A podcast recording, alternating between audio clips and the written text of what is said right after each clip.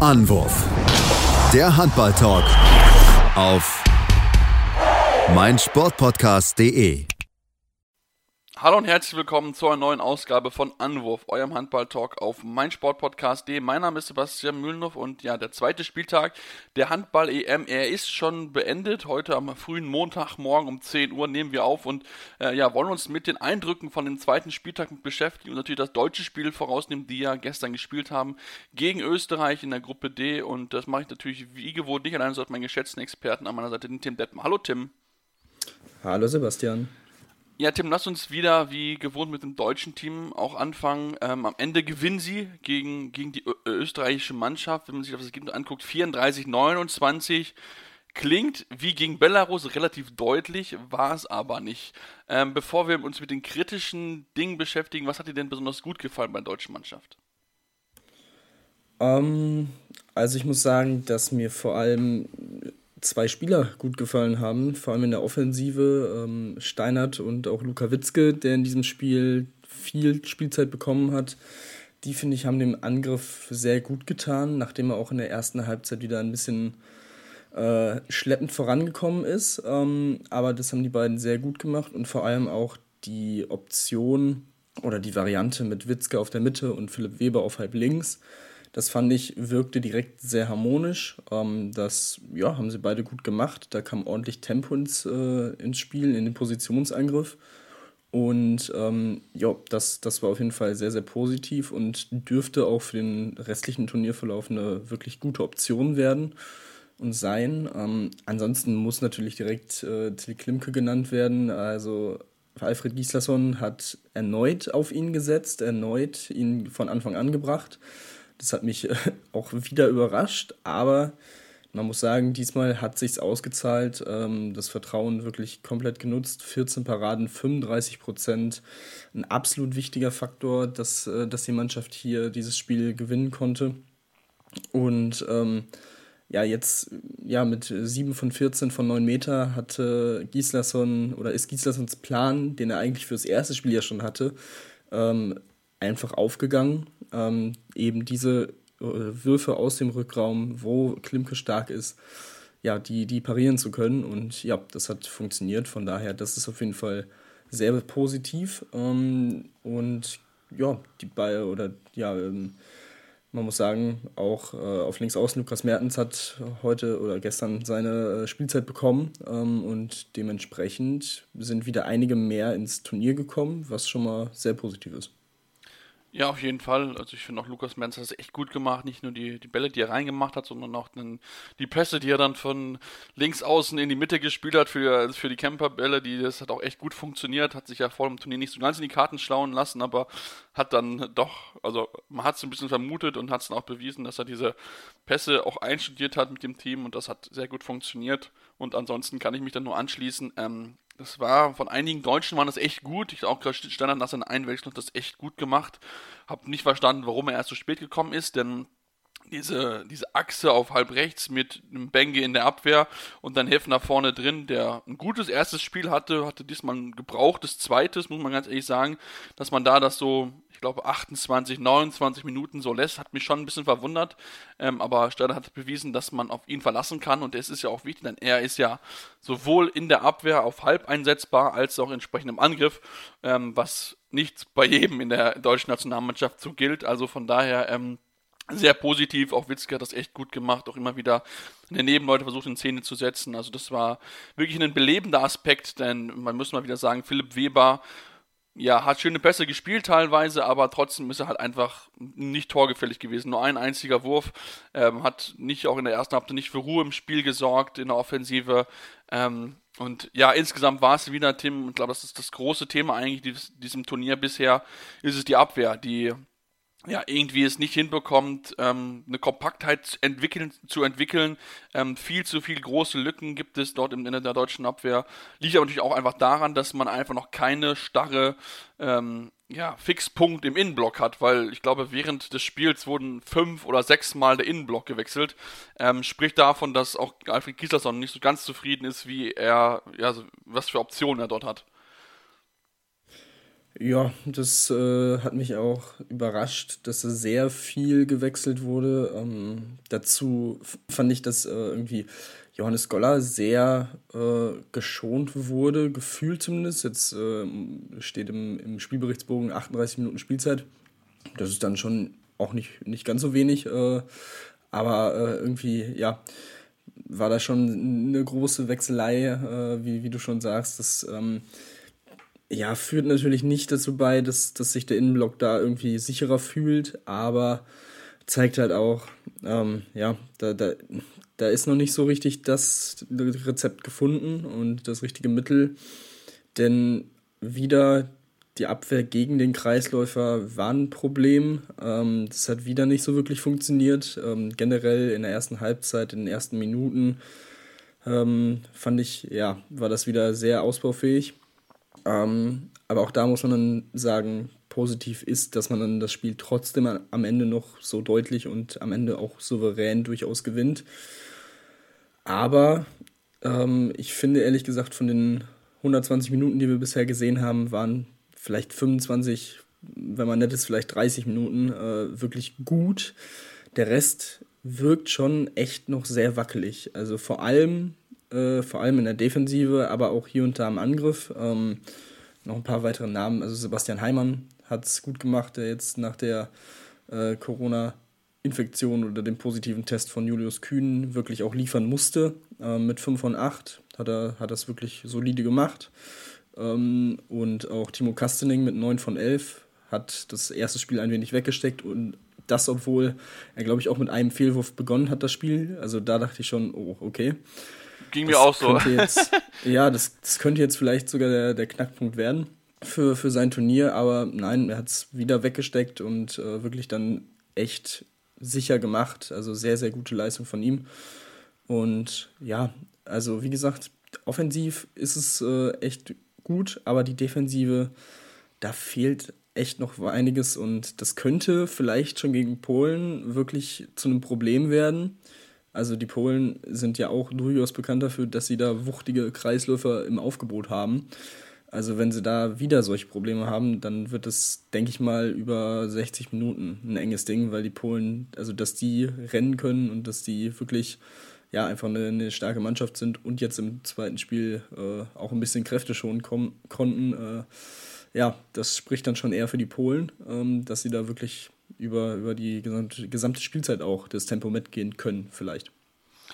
Ja, das ist nämlich auch so etwas, was äh, was man halt nicht vergessen darf. Klar, ist wieder deutlich gewesen, aber das lag halt einfach daran, dass der in Österreich dann halt dann hinten raus auch wie, die, wie Belarus im Spiel zuvor einfach die Lust, auf, Lust ausgegangen ist. Also sie haben halt nicht diese Rotationsmöglichkeiten, wie es jetzt das deutsche Team hat, wo man klar schon ein bisschen einen Abfall hat, aber insgesamt trotzdem dennoch ein, ein, hohes Level einfach haben kann. Das hat halt Österreich noch nicht, die einen überragenden Mikola Billig hatten äh, mit sieben Toren bei zwölf Versuchen. Auch Sebastian Frimmel richtig, richtig stark, also neun von zehn. Ganz wichtiger Faktor, die sieben Meter alle sicher verwandelt. Auch ansonsten wirklich ein belebender Faktor für das Spiel. Ähm, aber man muss halt sagen, das, sie haben halt nicht so viel dahinter. Und dann fällt dann nur Lukas Huteschek aus, womit er noch eine weitere wichtige Möglichkeit im Rückraum ausfällt. Ja, und das nutzt halt die deutsche Mannschaft dann hinten raus dann auch aus. Und deswegen, klar, man gewinnt wieder deutlich und so, aber das ist halt etwas, was man halt nicht vergessen darf. Und deswegen das Spiel die Polen, worauf du schon noch gesprochen hast, natürlich dann nochmal interessanter, weil wir auch gesehen haben, die Polen können halt so ein Tempo über 60 Minuten lang mitgehen, weil sie halt auch diese Möglichkeiten haben, um durchaus zu äh, rotieren. Und deswegen ist natürlich dieses Spiel dann jetzt gegen, gegen Polen natürlich umso wichtiger. Ähm, was ich vielleicht trotzdem noch erwähnt haben möchte, denn ähm, wir haben ja schon auch über Leute auch gesprochen, die ein bisschen enttäuscht haben. Und da muss ich auch sagen, wenn wir auch über die Abwehr sprechen, ähm, auch von Simon Ernst, ähm, der ja nur dafür geholt würde, um dir in der Abwehr im Innenblock eine Möglichkeit zu geben. Und ich muss sagen, dafür, dass sie mitgenommen haben, nur dass er in der Defensive spielt, ist er eigentlich zu schwach. Also ich hatte das, als er drinne war, hat immer der Innenblock gewackelt, ähm, immer wieder ging das Kreisanspiel darüber, weil er auch einfach hinter dem Kreiser steht. Und wir alle, die Handball gespielt haben, wissen, dass der von Beginn an eingetrichtert wird in der Abwehr. Du darfst nicht hinter dem Kreiser stehen, weil dann verlierst du automatisch dieses Duell. Und das sollte ein Spieler wie Simon Ernst, der ja auch schon Erfahrung hat, auch auf großer Ebene, ne, Europameister geworden 2016, er sollte es eigentlich wissen. Und ähm, Deswegen ja, also ich bin, ich bin da noch so ein bisschen äh, gespannt, wie man da auch äh, mit umgeht. Ähm, und noch ein Umgang zum Schluss vielleicht, Tim, ist der mit Andy Wolf. Ähm, klar, Tim drin zu haben war gut, alles richtig gemacht, 35% Quote, du hast es schon erwähnt, tolle Zahlen aufgelegt.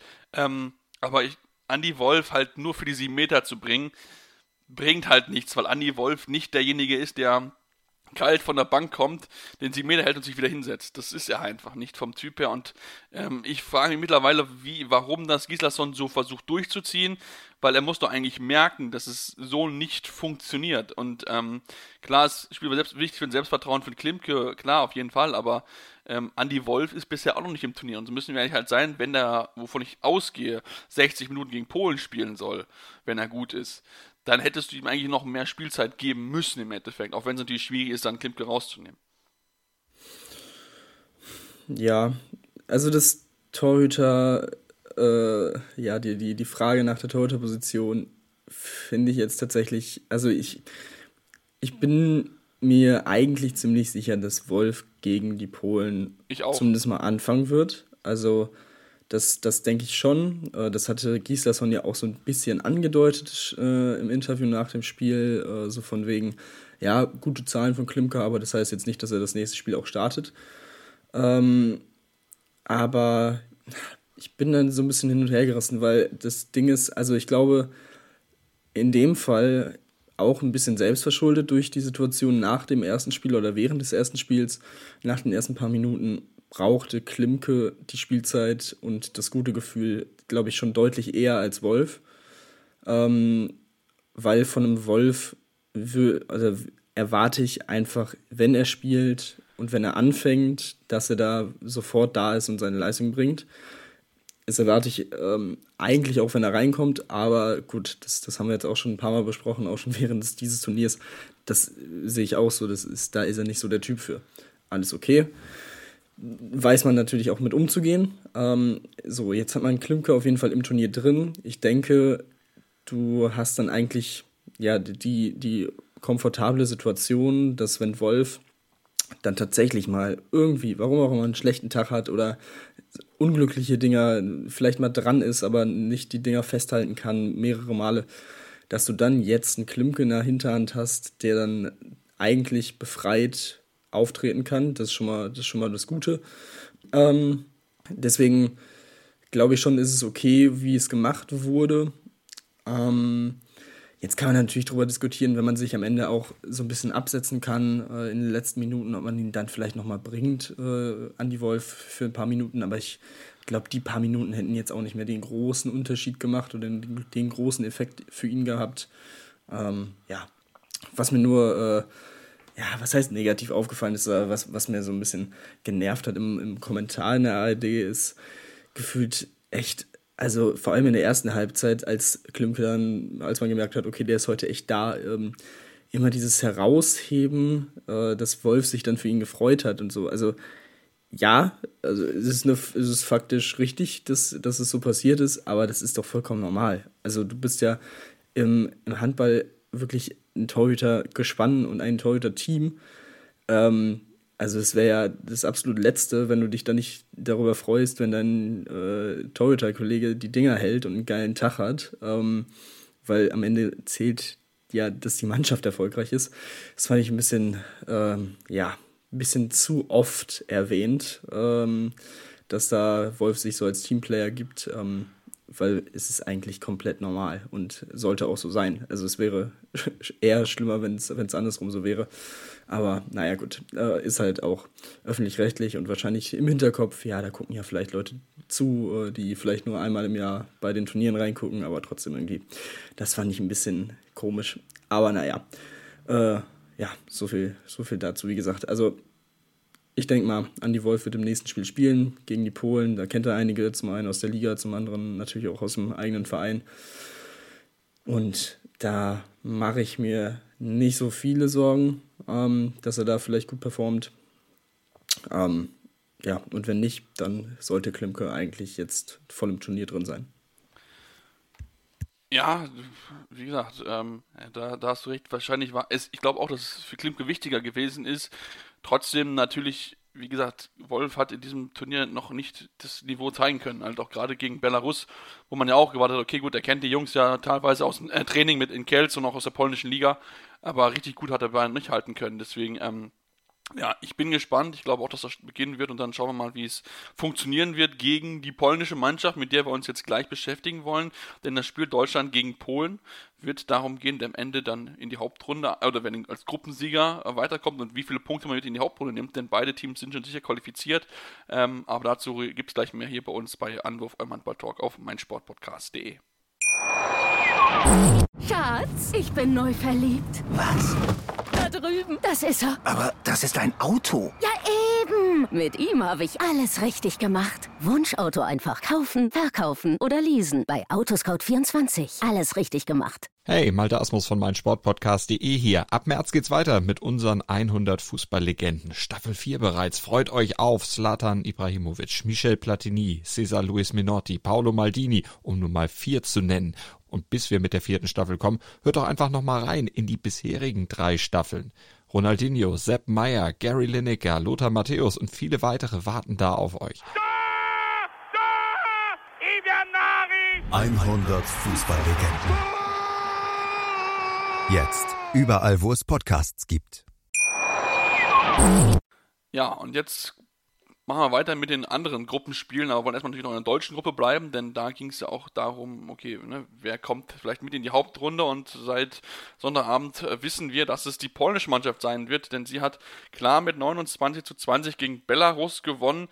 In dem Spiel, Tim, wo man sagen muss, dass die polnische Mannschaft das gut gemacht hat. Das war mit Sicherheit jetzt nicht überragend, aber man muss halt, muss halt sagen, dass Belarus halt einfach genauso wie im ersten Spiel in der zweiten Halbzeit komplett eingebrochen ist und vor allen Dingen, was man halt sagen muss, die, die äh, Probleme offensiv, die waren echt eklatant in diesem Spiel. Also das war wenig, wenig Ideen, wenig einfache Tore mal und das, ähm, dann ist es halt schwierig, gegen eine gute polnische Abwehr ähm, dort zu bestehen. Also von daher, der Sieg für die Polen geht absolut in, äh, äh es geht absolut in Ordnung. Ja, der, der geht definitiv in Ordnung und da hat man dann schon gemerkt, dass bei den äh, Belarussen Kulisch gefehlt hat, der im ersten Spiel gegen die deutsche Mannschaft mit sieben Toren auch noch äh, der Topscorer war ähm, und wirklich einer der wichtigsten Spieler, auch in der Abwehr nicht ganz unwichtig ist. Ähm, da wurde auch vor dem Spiel keine Begründung genau genannt, warum er fehlt. Ähm, dementsprechend wurde auch schon schnell gemunkelt, ja, vielleicht ist da ja coronamäßig was passiert. Ähm, aber ja, das ist natürlich äh, alles Spekulation. Aber ja, alles in allem wirklich, also bis zur Pause waren die Belarussen noch gut dran, ähm, hatten ja, muss man sagen, von Minute 9 bis Minute 12 schon einen absoluten Negativlauf mit einem 0 zu 5, äh, wo die Polen dann erstmals auf 8 zu 3 weggezogen waren. Da musste man sich dann erstmal wieder rausarbeiten. Hat man dann bis zur Halbzeit immerhin den Rückstand auf drei Tore verkürzen können, aber ja, ähm, ab der 48 sind die Polen dann wirklich weggezogen, wieder ähnlich wie im Spiel gegen die deutsche Mannschaft, dass man in den letzten zehn Minuten dann einfach ja keine Reserven mehr hat und nicht mehr ja, konkurrenzfähig ist, so, so deutlich muss man es ja sagen. Und dementsprechend am Ende deutlich mit neun Toren hier verliert. Ähm, ja, das obwohl man mit äh, Usik äh, einen Torwart reingebracht hat, dann noch am Ende mit neun Paraden und 33 Prozent, der es auf jeden Fall ganz gut gemacht hat. Ähm, aber ja, wie gesagt, die Polen einfach wirklich gut. Also ähm, muss ich auch sagen, habe ich ein bisschen unterschätzt vor dem Turnier. Hätte ich nicht gedacht, dass sie auch mit ja, dieser Souveränität durch diese ersten beiden Gruppenspiele marschieren. Also mit fünf Toren gegen die Österreicher zu gewinnen, was ja nochmal beeindruckender war, aufgrund dessen, dass sie ja vorher die Corona-Sorgen hatten und äh, fünf Ausfälle oder sieben in Isolation etc. Also das ist schon echt ziemlich stark, was man dann da aufbieten kann. Ähm, ja, Premislav Krajewski 7 von 9, bester Schütze. Michal Daschek wieder mit 6 von 8. Ähm, der junge Michal Olejniczak mit 4 von 5 ist auch Spieler des Spiels geworden. Also da ist schon ähm, ja, einiges an, an äh, Qualität vorhanden und das, obwohl mit äh, Shimon Zizko ähm, mit 4 von 11 er jetzt keinen überragenden Tag hatte. Also das zeigt dann auch, da kann man sich auch auf noch andere Spieler verlassen in diesem Team und ähm, wie gesagt, das könnte auch für die deutsche Mannschaft wirklich ein erneut sehr unangenehmes Spiel werden und sehr wahrscheinlich auch über die vollen 60 Minuten wirklich eine äh, sehr harte Aufgabe sein. Das glaube ich definitiv auch und das wird vielleicht auch dann wirklich dieses erste schwierige Prüfsteinspiel für die deutsche Mannschaft, denn wie gesagt, Belarus und äh, Österreich sind in der zweiten Halbzeit eingebrochen und ich glaube, dass bei den polnischen Mannschaften das nicht passiert.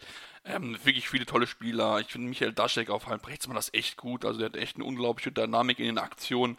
Dann hast du mit Krajewski einen unglaublich sicheren Schützen auch von außen mit 7 von 9 wieder starkes Spiel gehabt. Ähm, eigentlich ein bisschen so Shimon Chico muss ich ein bisschen steigern. 4 von 11 ähm, von halb links ist ein bisschen zu wenig. Also von daher kann man da ein bisschen darauf spekulieren, auch wenn man natürlich nicht solche großen Lücken offenbaren sollte, wie es die Belarussen zu Anfang getan haben, die ja wirklich zwischen halb links und links außen, ja, der hätte ein LKW durchgepasst durch diese Lücken. Also das war wirklich äh, eklatant, wie sie da, ja, solche, solche Räume einfach den Polen schenken. Und das wurde sehr häufig, sehr gerne dann auch genutzt, um dort Tore zu erzielen. Und ähm, genau das muss die deutsche Mannschaft nicht machen. Wie gesagt, es ist möglich, mit sich die polnische Mannschaft zu schlagen, denn auch die Torhüter ja, Konecki hat am Ende 9 Paradenquote von 36%, aber hat auch lange gebraucht, um dieses Spiel reinzubekommen. Ich glaube, seine erste Parade war irgendwie erst so 15., 20. Minute rum. Ähm, also wirklich, man sieht relativ spät erst und deswegen glaube ich, dass man das gewinnen kann, aber man muss halt sich steigern. Also da wird man mit so einer Leistung, wie, wie, wie jetzt auch gegen Belarus und Österreich in der ersten Halbzeit, da kann man dann auch schon mal schnell ins Hintertreffen geraten. Deswegen muss man da auf jeden Fall wachsamer sein, als, als noch in den ersten beiden Spielen. Ähm, ja, lass uns mal weiter gucken. Gruppe E. Ähm, und uns dort erstmal mit den Tschechen beschäftigen, die gegen Bosnien-Herzegowina gespielt haben und standesgemäß gewonnen haben. Und man muss vielleicht sagen, Thomas Mirkwa etabliert sich vielleicht gerade so ein bisschen so als Tote des Turniers. Wieder überragendes Spiel, 11 Paradenquote von 7, äh, fast 38 Prozent. Ähm, also von daher, der ist echt, der hat echt ein gutes Turnier bisher. Jo, und ähm, sehr, einfach sehr wichtig, war ja im ersten Spiel auch schon Play of the Match, obwohl man es da knapp gegen die Spanier verloren hat. Ähm, aber ja, er, er, ist einfach wirklich in absoluter Topform. Ähm, ich glaube, das sieht man beim BHC auch ganz gerne äh, und macht auch so ein bisschen Hoffnung für die, für die nächsten Monate, äh, die er noch in Wuppertal-Solingen ähm, spielt. Und ansonsten, ja, Matej Klima noch 8 von 10, wirklich mit einem sehr, sehr starken Auftritt. Ähm, und ansonsten auch da wieder einige, äh, einige unterschiedliche Torschützen. 27 Tore, sehr, sehr gute Leistungen wieder, ähm, ähnlich wie, wie im ersten Spiel offensiv. Und ja, gegen die Bosnier dann wirklich gut in der Abwehr gestanden, unter 20 Tore gehalten, sehr, sehr stark. Ähm, natürlich die Bosnier, ähm, ja, zum einen natürlich auf, auf, jeden Fall nicht auf dem Niveau der Spanier, davon sind sie sehr weit weg.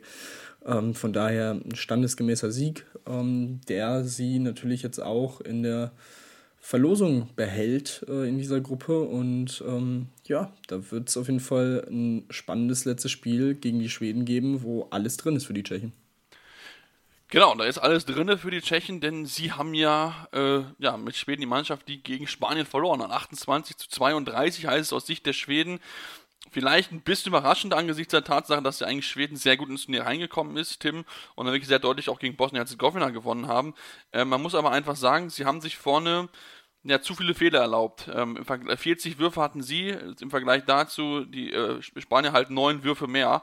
Und deswegen macht es das halt auch bemerkbar, diese vier Tore Unterschied. Denn eigentlich ist die Wurfquote von den Schweden um einiges besser, bessere Torhüterleistung. Ähm, aber wenn der Gegner halt fast zehn Chancen mehr hat als, du, ähm, verlierst du halt so ein Spiel. Ja, das äh, fasst das Spiel eigentlich ganz gut zusammen. Also man hatte eigentlich wieder gute Leistungen von einigen Schlüsselspielern. Äh, Palika im Tor mit 10 Paraden. Klar, 28 Prozent ist auch ausbaufähig, aber trotzdem 10 Paraden an sich schon mal, schon mal sehr gut. Hampus Wanne 8 von 9, Jim Gottfriedson 6 von 6. Also ähm, ja, dazu noch ein Karlsburger mit 4 Assists. Also das ist schon äh, eigentlich ordentlich gewesen, sehr gut gewesen. Ähm, aber du hast gesagt, es hat dann einfach nicht gereicht. Wenn man ähm, so viele Chancen weniger hat als der Gegner, wird es dann einfach sehr, sehr schwer. Ähm, von daher haben es die Spanier dann mal wieder echt äh, einfach abgezockt gemacht. Äh, über Außen Angel Fernandes mit 8 von 9 äh, und Alex Gomez mit 5 von 5. Wirklich die, die Schlüssel. Ähm, dann Joan Caneas, das ist äh, einfach immer wieder faszinierend oder weiterhin faszinierend, ihm dazu zu sehen, wie er ja gefühlt in Zeitlupe seine Würfe nimmt und sein Spiel spielt, aber dann trotzdem halt Dinge raushaut, die du als Torhüter auch einfach kaum halten kannst, selbst wenn er von 10 Metern hochsteigt. Ähm, also das ist unfassbar, auch in diesem Spiel wieder 7 von 9, äh, dazu 4 Assists, also wirklich sehr, sehr starke Leistung. Auch da, also insgesamt von diesen 32 Toren 27 Tore mit Assists. Also das ist, das zeigt auch, wie stark die Mannschaft ähm, einfach war und wie, wie, wie gut dieser Teamhandball wirklich gespielt wurde bei den Spaniern. Und ähm, ja, sie zeigen mal wieder, dass man sie immer auf der Rechnung haben muss. Äh, ähnlich wie, wie es die Franzosen äh, bei, bei den letzten Turnieren bewiesen haben. Ähm, das zeigen sie jetzt auch, trotz Neulingen im Kader und einem, ja, doch schon etwas äh, größerem Umbruch. Ähm, kann man da schon echt sagen, Hut ab, äh, sehr, sehr starke Leistung wieder mal und ähm, das sieht alles sehr, sehr gut aus für die Spanier. Das sieht es in der Tat. Und ähm, das ist, ja, es ist, die Spanier, man wird sie einfach nicht los. Sie hat sie ja schon ein bisschen abgeschrieben, aber man muss einfach sagen, sie machen das wirklich sehr konsequent, sehr sicher.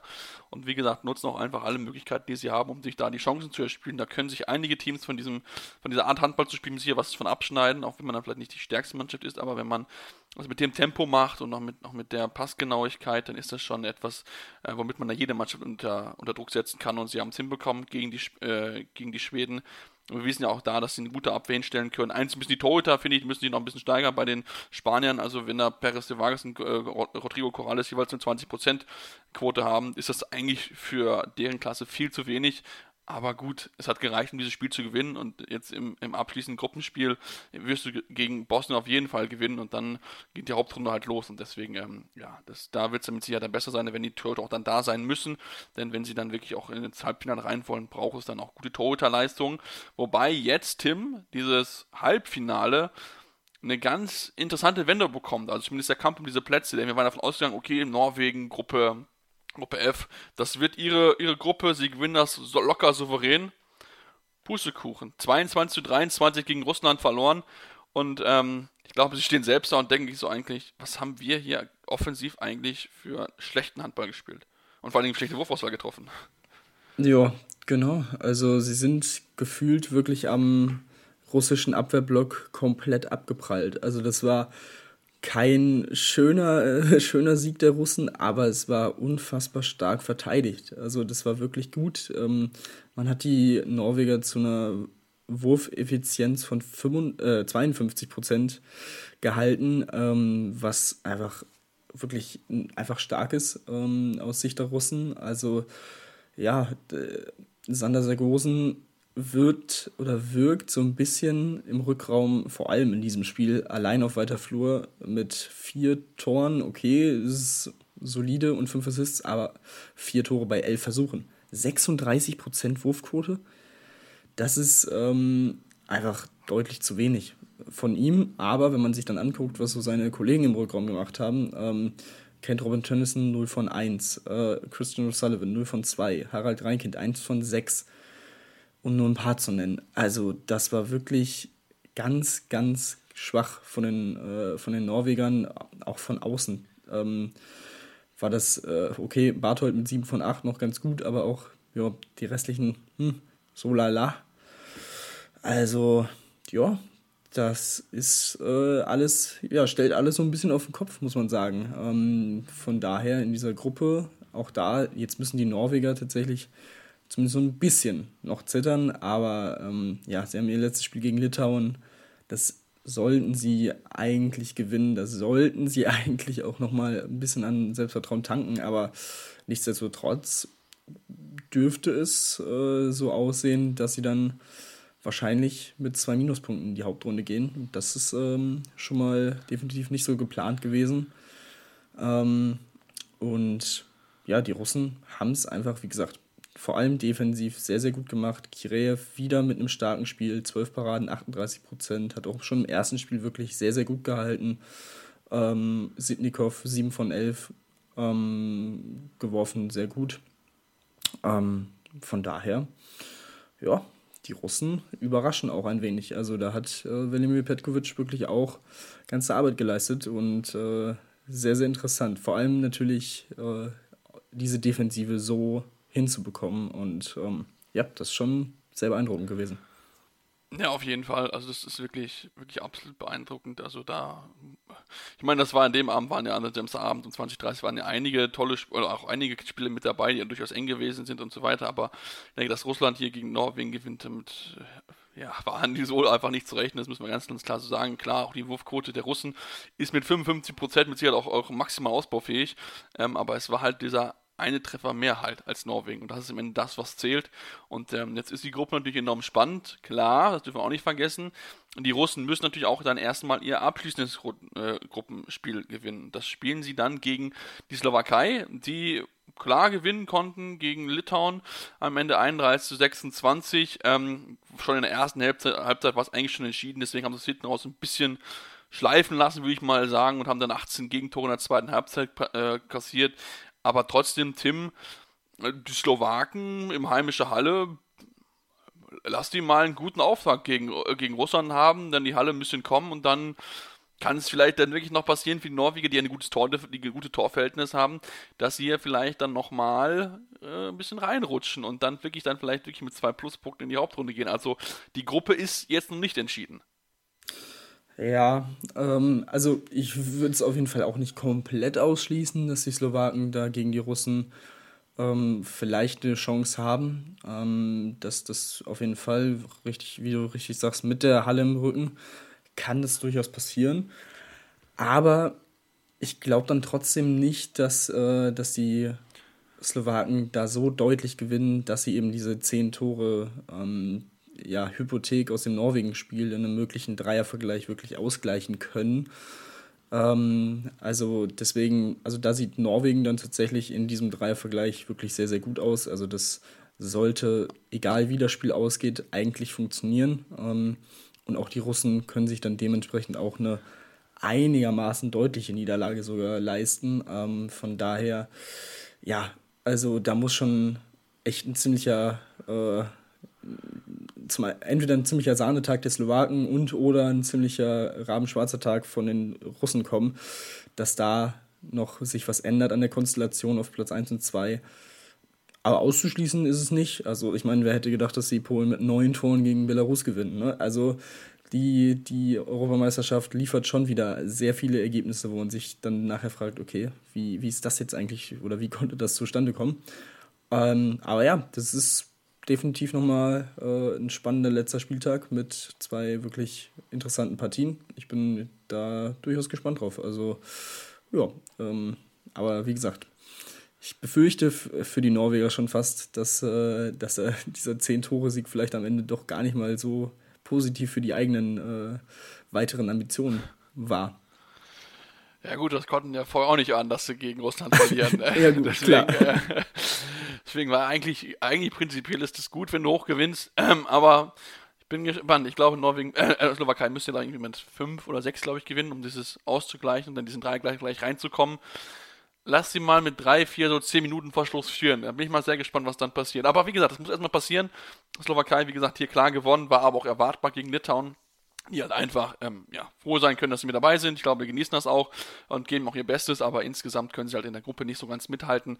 Da merkt man schon, dass da noch ein bisschen was zu tun ist, auch natürlich in finanzieller Hinsicht, denn wir denken, dass sie ja Sorgen hatten, dass sie überhaupt anreisen können und deswegen ähm, ja, betreiben sie schon ein bisschen Werbung. Gerade die zweite Halbzeit kann man durchaus auch positiv mitnehmen als litauischer Verband, um da ein bisschen auch ähm, Werbung für sich zu betreiben. Aber insgesamt merkt man, dass da noch ein bisschen was zu tun ist. Ähm, wir haben auch noch ein bisschen was zu tun, denn wir haben auch den oberen Teil der äh, Vorrundengruppe zu besprechen. Und auch da gibt es das eine oder andere, worüber zu reden ist. Eine, eine oder andere Überraschung. Deswegen bleibt dran hier bei Anruf eurem Handball-Talk auf meinsportpodcast.de. Schatz, ich bin neu verliebt. Was? Da drüben. Das ist er. Aber das ist ein Auto. Ja, eben. Mit ihm habe ich alles richtig gemacht. Wunschauto einfach kaufen, verkaufen oder leasen. Bei Autoscout24. Alles richtig gemacht. Ja, und jetzt kommen wir zum oberen Teil des Gruppengeschehens, des Turnierbaums der diesjährigen Handball-EM in Slowakei und Ungarn und wollen uns jetzt mit der Gruppe A beschäftigen. In Gruppe A ja, gab es das viel erwartete heiße Duell zwischen Nordmazedonien und Montenegro, was am Ende Montenegro gewinnt mit 28 zu 24, vielleicht ein bisschen überraschend.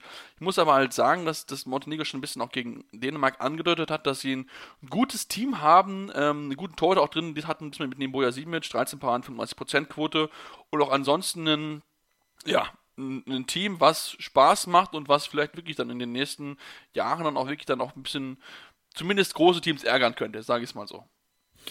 Ja, das haben sie ja auch in der Vergangenheit hier und da schon immer mal wieder gezeigt. Ähm, aber hier auch ein ähnliches Phänomen wie, wie beim Spiel Spanien gegen Schweden. Ähm, denn wenn man sich nur die Statistik anguckt, hätte Nordmazedonien das eigentlich gewinnen müssen. Sie haben eine bessere Wurfeffektivität, 1% mehr, dazu die bessere Torhüterleistung insgesamt, auch dort 1% mehr, also ja, relativ ausgeglichen, aber dass sie das Ding dann ja, verhältnismäßig deutlich mit Vieren verlieren, liegt dann am Ende daran, dass sie äh, sieben Würfe weniger nehmen. Und ähm, das ist natürlich ähm, ja, einfach sehr, sehr, sehr bitter in der Hinsicht. Aber du hast es gesagt, vor allem der Boja Simic mit 35 Prozent, 13 Paraden, sehr, sehr stark. Ähm, dementsprechend auch Spieler des Spiels geworden. Ähm, Milos Vujovic sechs Tore gemacht, ähm, ähnlich wie Bozo Angelic. Ähm, ja, wirklich eine gute Leistung der Montenegriner. Ähm, ich ja, denke, denke zwar nicht, dass da wirklich noch eine, äh, ja, wobei, naja gut, man hat jetzt das äh, letzte Spiel gegen die Slowenen, auch da, äh, ähnlich wie für die Tschechen, ist das direkte Duell entscheidend, äh, wie, wie das Ganze ausgeht. Rein theoretisch reicht ihnen auch ein Unentschieden, auch wenn man da natürlich nicht drauf pokern äh, sollte. Aber ähm, ja, mal schauen. Vielleicht können sie die Slowenen da doch ein bisschen ärgern. Ich meine, im ersten Spiel gegen Nordmazedonien war es ja auch sehr knapp für die Slowenen. Also schauen wir mal. Vielleicht äh, gibt es da tatsächlich die große Überraschung, dass da die Montenegriner doch noch auf den zweiten Platz irgendwie in die Hauptrunde reinrutschen. Ja, also wie gesagt, das, das ist durchaus Potenzial da. Also ich finde gerade die beiden Vujovic, Milos und Branko machen dort, machen dort echt einen guten Job. Also sind auch echt wirklich wichtige Spieler, die sie dort einfach haben. Und auch Bosso Andelic mit äh, 6 von 8, echt gutes, gutes Spiel gehabt, muss man, muss man auch ganz, ganz klar sagen. Ähm, also von daher, das Team hat mit Sicherheit Potenzial. Wie gesagt, sie müssen halt aufpassen, dass sie halt ähm, das Tempo des Gegners unterbinden, weil da hat man gemerkt, da wenn, wenn der Gegner ins Rollen bekommt und sein Tempospiel aufziehen kann, wie es jetzt die Norweger, äh, die Dänen gegen sie gemacht haben, dann wird es ganz, ganz schwer. Natürlich, man kann sagen, so ein, äh, so ein Tempospiel wie die Dänen spielt fast kaum eine andere Mannschaft in der Welt, aber natürlich trotzdem sollte man das etwas ähm, auf jeden Fall beachten. Ähm, Tim, bevor wir aus anderes Spiel kommen, müssen wir natürlich noch über den bisherigen Tiefpunkt der äh, EM sprechen, denn ähm, ja, es gab eine Geldstrafe gegen einen Spieler, denn ein montegrinischer Spieler, und zwar Marco Lasic, hat ähm, sich ein bisschen provozieren lassen nach dem Spielbeginn von nordmazedonischen Fans und in deren Richtung gespuckt. Ähm, gibt jetzt 5000 Euro Strafe, die er zahlen muss. Ähm, ja, sowas wollen wir nicht sehen. Nee, vor allem, also eigentlich generell wollen wir das nicht sehen, ähm, weil es absolut unnötig ist und also da sollte man dann drüber stehen. Und vor allem in diesen Zeiten. Also wie man auf die Idee kommt, äh, da sowas ja, zu machen, äh, das will mir nicht so ganz in den Kopf. Ähm, naja, ähm, kann man jetzt drüber streiten, ob das, keine Ahnung, zu wenig ist äh, an Strafe, ob er vielleicht auch einfach hätte, keine Ahnung, gesperrt werden sollen. Ähm, ja, muss man dann ähm, in, der, in der Kommission bei, bei der ERF wissen. Ähm, ist jetzt nicht äh, mein Aufgabenbereich, aber ähm, alles in allem, also wirklich. Also, wie, wie Warum man, eigentlich? Das, das ist eine gute Frage. Ähm, ja, also äh, ganz, ganz komische Situation. Also ich verstehe echt nicht, wie man auf die Idee kommt, aber naja, schauen wir mal. Also hoffentlich lernt er jetzt da raus aus sein, seiner Geldstrafe, aber naja, also wirklich, also da fragst du dich echt, was bei manchen Leuten im Kopf vorgeht. Äh, ja, das frage ich mich auch, aber gut, es ist halt das ist halt, ich glaube, das können wir gar nicht sehen, weil wir halt einfach nicht, ja, nicht diese, vielleicht diese auch Mentalität haben, die es halt in den osteuropäischen Ländern gibt, aber gut, ich würde mich auch zu sowas nicht hinreißen lassen. Ich meine, es gibt auch andere Leute wie Nuli Fuller, die sich auch sowas, sowas hinreißen lassen und ähm, in Situationen, wo du halt provozierst zeigt sich halt dann noch ein bisschen dein Charakter und deswegen, ähm, ja, das soll es da auch dazu gewesen sein. Lasst uns wirklich dann auch zu dem eigentlichen Topspiel kommen, dass es auch eineinhalb so lang gewesen ist. Denn zur Halbzeit stand es 16 zu 14 für Dänemark. Da hat man gedacht, ja gut, jetzt geht's spannend in der zweiten Halbzeit weiter. Ja, nichts war's. Dänemark gewinnt 34 zu 23 und ähm, ja, was sollen wir sagen? Also Dänemark ist der absolute Top-Favorit. Also das war eine brutale zweite Halbzeit. Nicht nur im Angriff, auch in der Abwehr. Ein überragender Niklas Landin und ähm, ja, das ist, das, diese Mannschaft ist einfach so schwer zu besiegen, das ist unglaublich. Ja, also die werden es also wahrscheinlich Sie machen. machen, ja. Also das ist echt, es ist, es ist unfassbar. Dass sie hier gegen die Slowenen mit elf am Ende gewinnen, ähm, das ist einfach beeindruckend. Es ist wirklich beängstigend, dass jetzt Landin auch noch so ins Turnier kommt, nachdem er ja im ersten Spiel ja irgendwie schon zwar Player of the Match wurde, aber mit sechs Paraden jetzt keine wirklich gute, also keine überragende Leistung gezeigt hat. Äh, Gitzel wieder 7 von 7. Äh, was, was will man da sagen? Ähm, Hansen wieder mit 8 Toren bei 13 Versuchen. Also die Quote, da kann er noch dran schrauben, aber das ist jetzt ja auch ja, nichts Neues, dass er, dass er sich auch gerne mal Würfe nimmt. Ähm, aber ja, also wirklich, das ist schon ja, umso, umso beeindruckender, dass, dass äh, eben Hansen fünf Dinger verwerfen kann, ein Lauge drei von sieben werfen kann und man dann trotzdem am Ende so deutlich gewinnt. Ähm, das ist schon, das ist schon echt stark. Ähm, für die Slowenen und für Lubomir Vranjes wahrscheinlich echt sehr, sehr bitter. Vor allem die zweite Hälfte, wo es dann ja so deutlich wurde. Ähm, das ist schon, ja, also äh, wirklich, was, was will man gegen diese dänische Mannschaft machen? Ich bin, ja, irgendwie, ich frage mich, wer da noch was gegenstemmen kann. Ähm, aber gut, bei Olympia hat es auch eine Mannschaft immerhin äh, auf jeden Fall hinbekommen in einem wichtigen Spiel. Äh, wie gesagt, die Schweden waren bei der WM letztes Jahr zumindest lange nah dran. Ähm, also ich denke mal, sie sind nicht komplett unschlagbar an einem Tag. Aber wenn sie wirklich ins Rollen kommen, dann ist das unfassbar schwer. Da musst du so viel investieren, ähm, weil, also, also, wie willst du gegen diese Mannschaft auch 35 Tore werfen, um dieses Spiel zum Beispiel zu gewinnen? Also, das ist auch fast nicht machbar. Das ist wirklich, und dann hast du halt immer noch Leute auf der Bank, die kaum gespielt haben. Kevin Möller hat keine Minute gespielt, den hättest du im Tor immer noch in der Hinterhand. Jakob Holm hat nicht gespielt, keine einzige Sekunde. Lasse Andersson hat keine Sekunde gespielt in diesem Spiel. Also, äh, ja, das ist Qualität. Ja, das ist, ist, halt einfach so. Das ist schon, es ist schon wirklich, ja, schon, schon krass, was die, was die dort, ähm, ja, spielen, produzieren, das muss man, muss man einfach ganz, ganz klar so sagen. Und ähm, ja, ich sehe es auch nicht, zumal nicht, das wollte ich auch noch erwähnt haben, Matthias Gitzel, Rückraumrechter, ne? Wir kennen ja Rückraumschützen machen so eine, wenn die eine Wurfquote, Wurfquote von über 50% haben, dann ist das richtig gut. Ja, Matthias Gitzel, ähm, heute beim Spiel gegen Slowenien 7 von 7, im ersten Spiel 5 von 5, also 100% Wurfquote. Was ist das bitte für eine brutale Quote für einen, Rückraum, äh, für einen Rückraumspieler? Ähm, also von daher, das ist, das ist, ja. Ich weiß nicht, wer es in der oberen Hälfte schaffen soll, sie aufzuhalten. In der unteren Hälfte gibt es vielleicht 1, 2, aber äh, ich sehe aktuell weder, dass da Frankreich noch, noch, äh, noch ein anderes Team da wirklich halt mithalten kann und ähm, ja, äh, ich glaube, wir können schon mal ein Titel final äh, schon mal buchen, dass Dänemark definitiv dabei sein wird. Ähm, lasst uns dann in die Gruppe B kommen, Tim. Ähm, die die spannendste Gruppe bisher in diesem ganzen Turnier ist. Denn vor dem letzten Spieltag kann es noch sein, dass jedes Team weiterkommt, aber auch noch jedes Team ausscheidet. Und das spricht natürlich für eine enorme Spannung, die dort einfach vorherrscht. Aktuell führend sind die Isländer. Sie haben knapp gewinnen können mit 29 zu 28 gegen die Niederlande, die bisher die Überraschung des Turniers schlechthin sind. Ähm, also da mussten sich auch die, die favoris leicht favorisierten Isländer echt strecken, um nicht die Niederlage zu kassieren. Ähm, und ja, sind in der Pole Position. Trotzdem müssen sie weiterhin vorsichtig sein, denn auch sie können ausscheiden. Ja, und was für ein fantastisches Spiel war das bitte. Also ähm, wirklich, diese Gruppe an diesem Spieltag hat absolut abgeliefert. Ähm, die Isländer, ähm, ja, also eigentlich das ganze Spiel über war es wirklich sehr, sehr knapp. Es gab dann in der zweiten Hälfte mal eine kurze Phase, wo sich die Isländer dann mal so auf drei, vier Tore absetzen konnten. Aber ja, mit einem 4-0-Lauf zwischen der 45. und 52. kamen die Niederländer dann wieder ran. Da sah das auch wirklich kurz so aus, als hätten sie gerade das Momentum komplett auf ihrer Seite und könnten das Ding sogar noch drehen.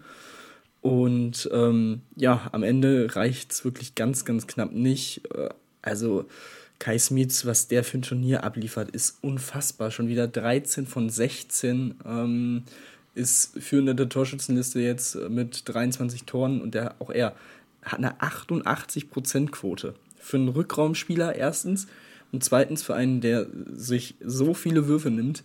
Es ist wirklich, wirklich unfassbar. Ähm, Ansonsten, ja, haben sie da im Tor leider aus ihrer Sicht die nicht die ganz große Leistung gehabt, insgesamt nur 19 Prozent. Ähm, deswegen, ja, die Isländer da einen Ticken vorne, was dann am Ende auch den Ausschlag gegeben hat. Vor allem Björkvin Pal Gustafsson, äh, den man ja auch noch aus BHC-Zeiten kennt, zum Beispiel mit neun Paraden und am Ende 30 Prozent war da wirklich auch ein wichtiger Faktor, der auch einige Freie dann wegnehmen konnte. Ähm, ansonsten Sigvaldi Gudjonsson, zweites Spiel, zweite Mal Player of the Match, 8 von 10.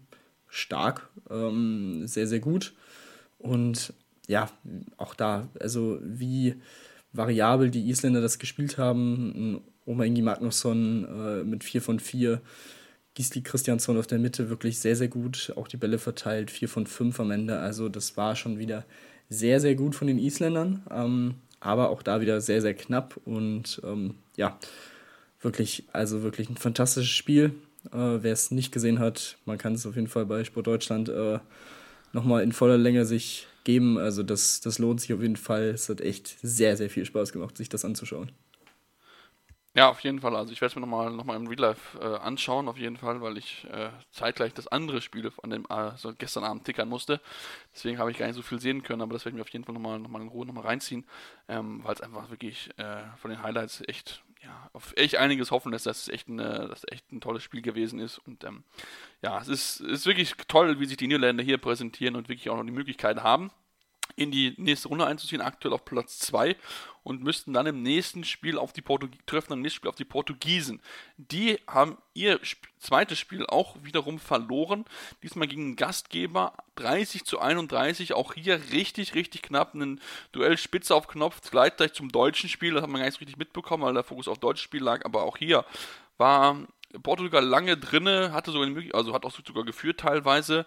Am Ende reicht es halt denkbar knapp dann halt nicht. Da hat man dann den einen oder anderen kleinen Fehler dann einfach zu viel.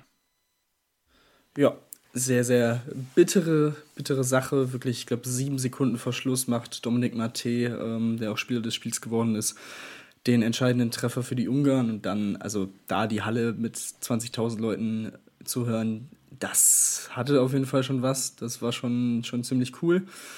Ähm, ja, Mathe, wie gesagt, 8 von 13, ähm, ähnlich wie, wie Mikkel Hansen. Äh, ja, hat er da seinen, seinen Stiefel runtergespielt und eben in der wichtigsten, im wichtigsten Moment für die Ungarn ja dieses Turnier eigentlich gerettet. Ähm, das, das war schon extrem wichtig, dass sie dieses Spiel hier gewinnen konnten. Und ähm, ja, alles in allem Marton Shekeli mit 6 von 20, 30 Prozent, ähm, mit einer guten, guten Quote. Auf der anderen Seite Gustavo Capdeville mit 9 von 32 für 28 Prozent. Also auch da die Torhüterleistungen waren sehr ähnlich. Die Wurfquote war bei den ähm, Portugiesen sogar einen Ticken besser mit 71 zu 67 Prozent. Also da sieht man dann schon, es war wirklich dieses absolut enge Spiel ähm, und für die, für die Portugiesen ja am Ende wirklich sehr, sehr bitter, dass, dass, sie, das, äh, dass sie da nicht wenigstens einen Punkt holen konnten. Ähm, auch da wirklich einiges sprach da, was die Statistiken angeht, für sie. Nur eben die wichtigste nicht, die, die erzielten Tore. Ähm, aber nichtsdestotrotz haben die Portugiesen immer noch eine kleine Chance, äh, in die Hauptrunde einzuziehen. Also ähm, jetzt am letzten Spieltag, du hast gesagt, treffen treff die Portugiesen auf die Niederlande. Ähm, zeitgleich dann natürlich das, nee, natürlich vorher, vorher das Spiel Island gegen Ungarn. Ähm, und auf portugiesischer Seite muss man natürlich erstmal die Niederländer mit mindestens zwei Toren besiegen und dann hoffen, dass Island gegen Ungarn gewinnt. Dann wäre man weiter dann wird man sich am letzten Spieltag tatsächlich noch durch den Dreiervergleich mit der Niederlande und Ungarn von Platz 4 auf 2 katapultieren. Also, ich will das nicht komplett ausschließen. Ähm, die Portugiesen haben in beiden Spielen gezeigt, dass sie trotz der vielen Ausfälle ähm, im Team konkurrenzfähig sind, ähm, dass sie wirklich, dass, ja, dass man ihnen zutrauen muss, jeden Gegner aus dieser Gruppe an einem sehr guten Tag schlagen zu können. Ähm, aber so wie die Niederländer spielen, wird das schon, muss das wirklich schon eine sehr, sehr gute Leistung sein. Also das, ähm, das, das muss dazu gesagt werden. Man muss natürlich vor allem Kai Smits in den Griff bekommen. Also wenn der wieder zweistellig trifft, kann ich mir nicht vorstellen, dass sie da was Zählbares holen. Aber ähm, ja, das wird auf jeden Fall wirklich ein sehr, sehr spannender letzter Spieltag. Und ich meine, für die Ungarn, die müssen dieses Spiel gegen Island auf jeden Fall gewinnen. Äh, sonst sieht das wirklich nicht gut aus für sie. Ähm, also, ja, auch da einiges drin, was man am letzten Spieltag äh, am Dienstag wirklich beobachten sollte. Ja, da bin ich, bin ich absolut bei dir. Ähm, ja, also das ist wie gesagt, da kann auch alles passieren. Dienstag ist es auf jeden Fall, dass man beachten sollte. Du hast angeklungen und vielleicht ist es einfach so, dass, ja, ich, dass die Ungarn mit dem Sieg dann schon natürlich das, das Ausbesiegeln der Portugiesen, denn äh, das muss man auch sagen, die Ungarn müssen hier weiterkommen.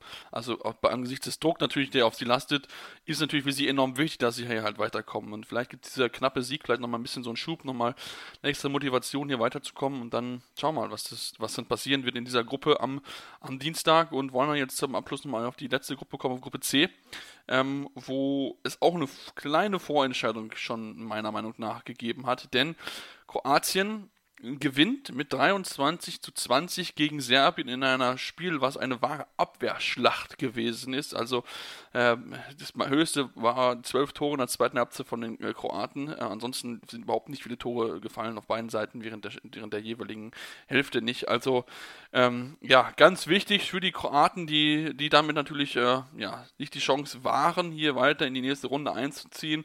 Ähm, und angesichts der Stärke der, der Franzosen wird es jetzt für Serbien, die durchaus als Underdog gehandelt wurden, äh, enorm schwierig, hier noch in die nächste Runde einzuziehen. Das, das äh, wird in der Tat schwierig, wobei die Serben ähm, jetzt kurz vor der Aufnahme bekannt gegeben haben, dass man Peter Nenadic äh, nachnominiert hat, der Peter Georgic ersetzen wird im Kader. Ähm, das wird dem Spiel auf jeden Fall nochmal sehr, sehr gut tun ähm, für, für den Rückraum und für den Positionsangriff. Also das ist, das ist schon, mal, schon mal positiv für die Serben. Ähm, aber ja, trotzdem, pff, wie gesagt, sie müssen auf jeden Fall gegen die Franzosen gewinnen und selbst dann äh, ja, wird es schon, wird es alles schon sehr eng, sehr wahrscheinlich dann mit einem Dreiervergleich, aber wie gesagt, auch da, dass dieser Dreiervergleich eventuell sogar noch möglich ist, ist auf jeden Fall äh, sehr, sehr interessant. Ähm, aber ich kann es mir im Moment nicht so ganz vorstellen, dass die Serben da wirklich äh, die Franzosen schlagen können. Bei den Kroaten kam ein Mann zur richtigen Zeit wieder zurück ins Team, Luka Zindric. Auch wenn die drei von sechs jetzt äh, nicht absolut beeindruckend klingen, er war so, so wichtig für, für dieses Team, für das Spiel. Ähm, man hat direkt gesehen, da war eine ganz andere, ähm, ja, eine ganz andere Körpersprache, eine ganz andere, ein ganz anderes Tempo, ein ganz anderes Feuer in, diesem, in dieser Offensive auch äh, der Kroaten in dieser Mannschaft. Ivan Martinovic 6 von 9 und ähm, das, also wirklich unfassbar wichtig, dass er jetzt wieder dabei ist. Ähm, von daher, das, ah, es macht auch einfach unfassbar viel Spaß, ihm zuzuschauen. Ähm, und ja, die Kroaten, du hast gesagt, es war eine absolute Abwehrschlacht. Die, die Stimmung, die Atmosphäre in der Halle war auch unfassbar gut. Ähm, also das war, ja, gut, gut hitzig auch, sehr, sehr laut, sehr äh, einfach, ja, beeindruckend und ähm, somit wahrt man sich auf jeden Fall die Chance und sollte sie auch ummünzen können äh, in diesem letzten Spiel gegen die Ukraine, sind sie der klare Favorit. Also äh, ja, die Ukrainer im ersten Spiel mit 8 gegen Serbien verloren, im zweiten jetzt mit 13 gegen Frankreich. Ich kann mir beim besten Willen nicht vorstellen, dass die Kroaten da irgendwie äh, ja, was liegen lassen. Ähm, das das wäre ja schon, schon eine Sensation. Dementsprechend kann man sie auf jeden Fall schon mal mit vier Punkten einrechnen und dann kommt es eben darauf an, ob die Franzosen äh, das Spiel gegen die Serben machen, ähm, wovon ich, wie gesagt, ausgehe, aber man weiß nie. Ähm, wie gesagt, die Serben, wenn, wenn sie vor allem eine, eine Torhüterleistung bekommen, wenn ähm, ja, Zupara zum Beispiel äh, wieder ähnlich hält, vielleicht noch einen Ticken besser. Also 10 Paraden, 31 Prozent sind natürlich absolut gut. Ähm, aber ähm, wie gesagt, da, da noch vielleicht ein, zwei Paraden mehr, dann ist da vielleicht was drin, aber es wird schon echt extrem schwer. Ja, auf jeden Fall. Es wird, es wird schwer. Ähm, ich, ich finde, in dem Spiel hast du gut gesehen, als Cindin reinkam in die Offensive, da lief das Spiel der Kroaten viel flüssiger, die vorher echt einige auch Sorgen hatten. Also von daher, Kroatien ist auch jetzt kein großer äh, Kandidat, um irgendwie jemand hier gefährlich zu werden oder in die, oder in die nächste Runde einzuziehen. Aber ähm, zumindest sind sie in der Hauptrunde. Ich glaube, es ist das Minimalziel auf jeden Fall erreicht und dann mal gucken, was sie dort reißen können. Aber so richtig, richtig viel zutraue ich ihnen nicht und ich bin sehr gespannt auf Serbien. Also klar, ähm, sie müssen sich auf jeden Fall steigern. 20 Tore sind zu wenig, zumal die Torhüter ja auch nur sechs Bälle gehalten haben. Also eine Quote von 23% bei den kroatischen Torhütern. Ähm, da musst du dich halt natürlich schon selbst hinterfragen. Und wenn du halt nur 31 Würfe halt schaffst in 60 Minuten, dann ist das zu wenig. Das muss man, muss man leider so knallhart anerkennen. Und da müssen sie sich steigern. Da ist natürlich auch der Trainer gefragt. Ähm, äh, Antonio Gena äh, Gerona, wo man echt gut ist, dass man auch zuhören kann in den Auszeiten und kein, kein Serbisch. Ich kann kein Serbisch, deswegen ist es gut, dass man da auch ein bisschen Englisch hört und weiß, okay, was er seinem Team mitgibt. Ähm, aber natürlich muss er da viel mehr noch äh, offensiv hinbekommen. Denn ansonsten wird es gegen ein ausgeruhtes Frankreich-Team, was klar mit 36 zu 23 gegen die Ukraine gewonnen hat, enorm schwer. Man hat mal gut streuen können, die Belastung. Und ähm, somit kann man ausgeruht in die nächste Partie reingehen gegen Serbien und damit eigentlich auch relativ relativ auch gut ausruhen im Blick auf die Hauptrunde, denn auch da kann jedes Körnchen äh, Kraft sehr, sehr wichtig sein.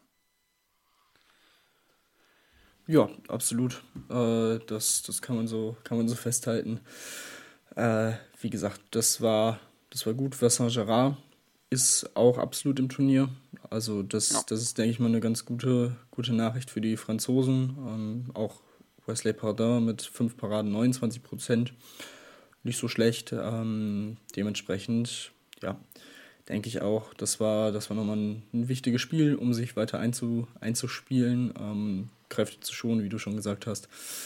Und ja, wie gesagt, ähm, sollten sie auch eigentlich dieses Spiel gegen die Serben ähm, gewinnen können. Aber ja, schauen wir mal, wie das, wie das am Ende aussieht. Und dann ist mit den Franzosen natürlich absolut zu rechnen. Also dann gehen sie mit zwei Pluspunkten auf jeden Fall rein. Ähm, eventuell ist mit Ungarn ein weiterer Kandidat fürs Halbfinale schon raus oder in irgendeiner Weise vielleicht mit Minuspunkten äh, in der Hauptrunde. Also ja, das äh, spricht dann durchaus für die Franzosen.